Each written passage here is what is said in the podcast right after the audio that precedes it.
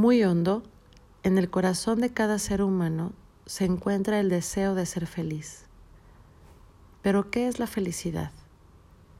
Si le preguntamos a diferentes personas, obtendremos diferentes respuestas. Las personas espiritualmente inmaduras, después de pensar por un momento, tal vez dirán que si obtuvieran esta o aquella satisfacción o la eliminación de una preocupación, serían felices. En otras palabras, para ellos la felicidad significa la realización de ciertos deseos. Sin embargo, aunque esos deseos se volvieran realidad, esas personas no serían felices. Seguirían sintiendo una profunda intranquilidad. ¿Por qué? Porque la felicidad no depende de las circunstancias exteriores o de la demás gente. Sin importar cuán convencida de esa falacia esté la persona espiritualmente inmadura. La gente espiritualmente madura lo sabe. Sabe que solo ellos son responsables de su felicidad o infelicidad. Saben que son capaces de crearse una vida feliz, primero dentro de sí mismos, pero luego e inevitablemente en su vida exterior. Las personas espiritualmente inmaduras creen que la felicidad tiene que ser creada primero en el exterior debido a que las circunstancias exteriores, que no necesariamente son provocadas por ellas, tienen que ajustarse a sus deseos. Piensan que al lograr esto serán felices. Las personas espiritualmente maduras saben que las cosas son exactamente al revés. Mucha gente no quiere aceptar esta verdad.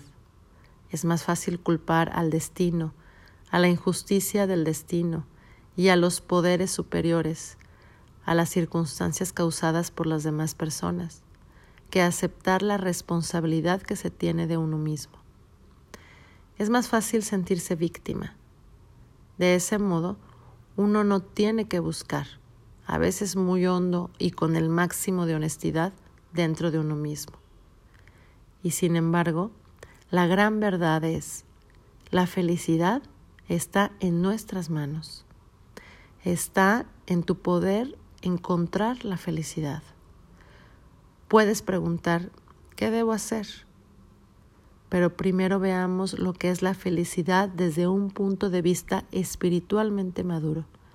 Simplemente significa Dios. Muchas personas tratan de encontrar a Dios con toda sinceridad.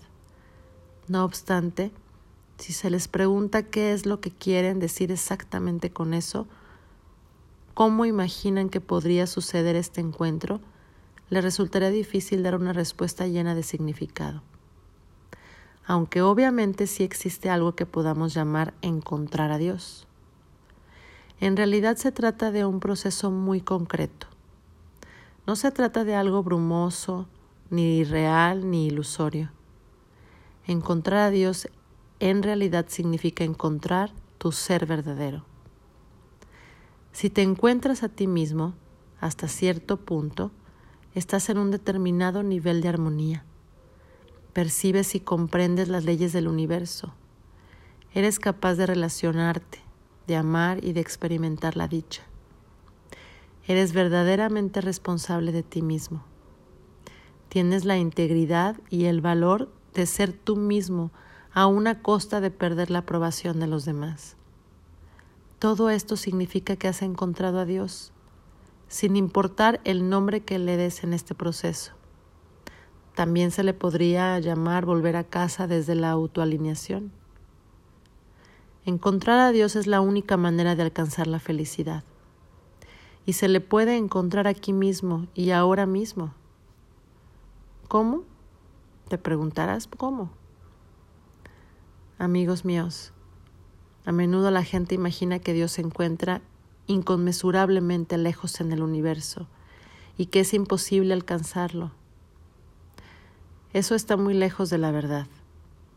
El universo entero se encuentra dentro de cada persona, de modo que Dios está dentro de cada persona.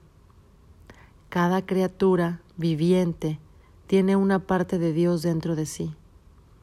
La única manera de alcanzar esa parte divina que se halla dentro de uno es recorriendo el empinado y estrecho camino del autodesarrollo.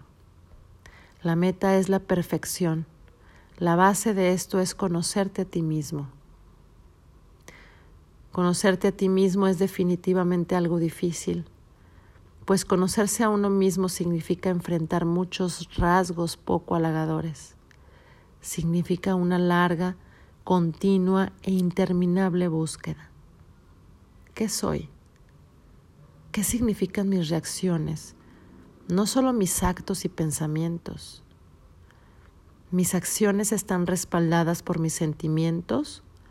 ¿O tengo motivos detrás de estos actos que no corresponden con lo que me gusta creer sobre mí mismo o lo que me gusta que crean el resto de la gente de mí?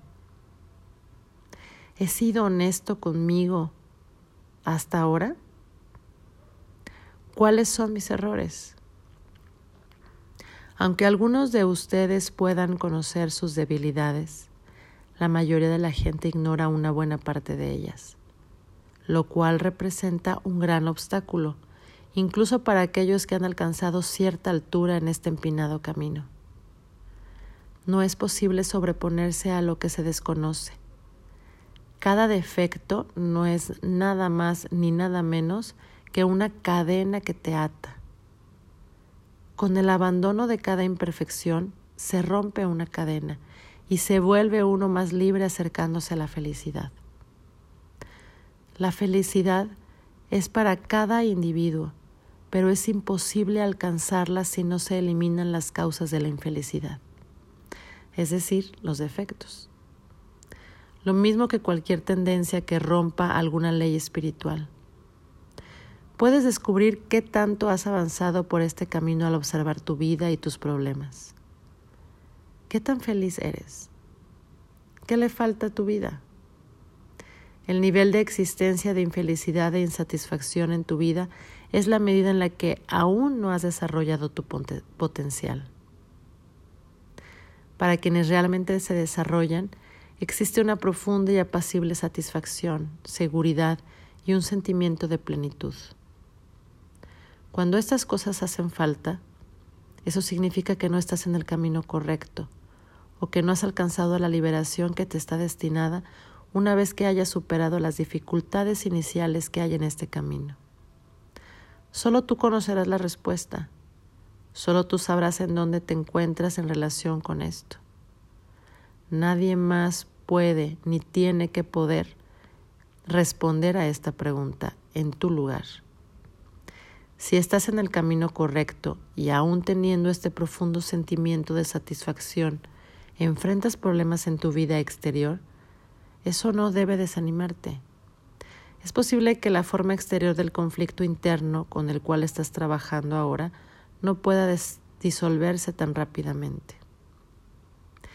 Mientras más dirijas las corrientes internas del alma hacia los canales correctos, más las formas exteriores correspondientes cambiarán, lenta pero seguramente.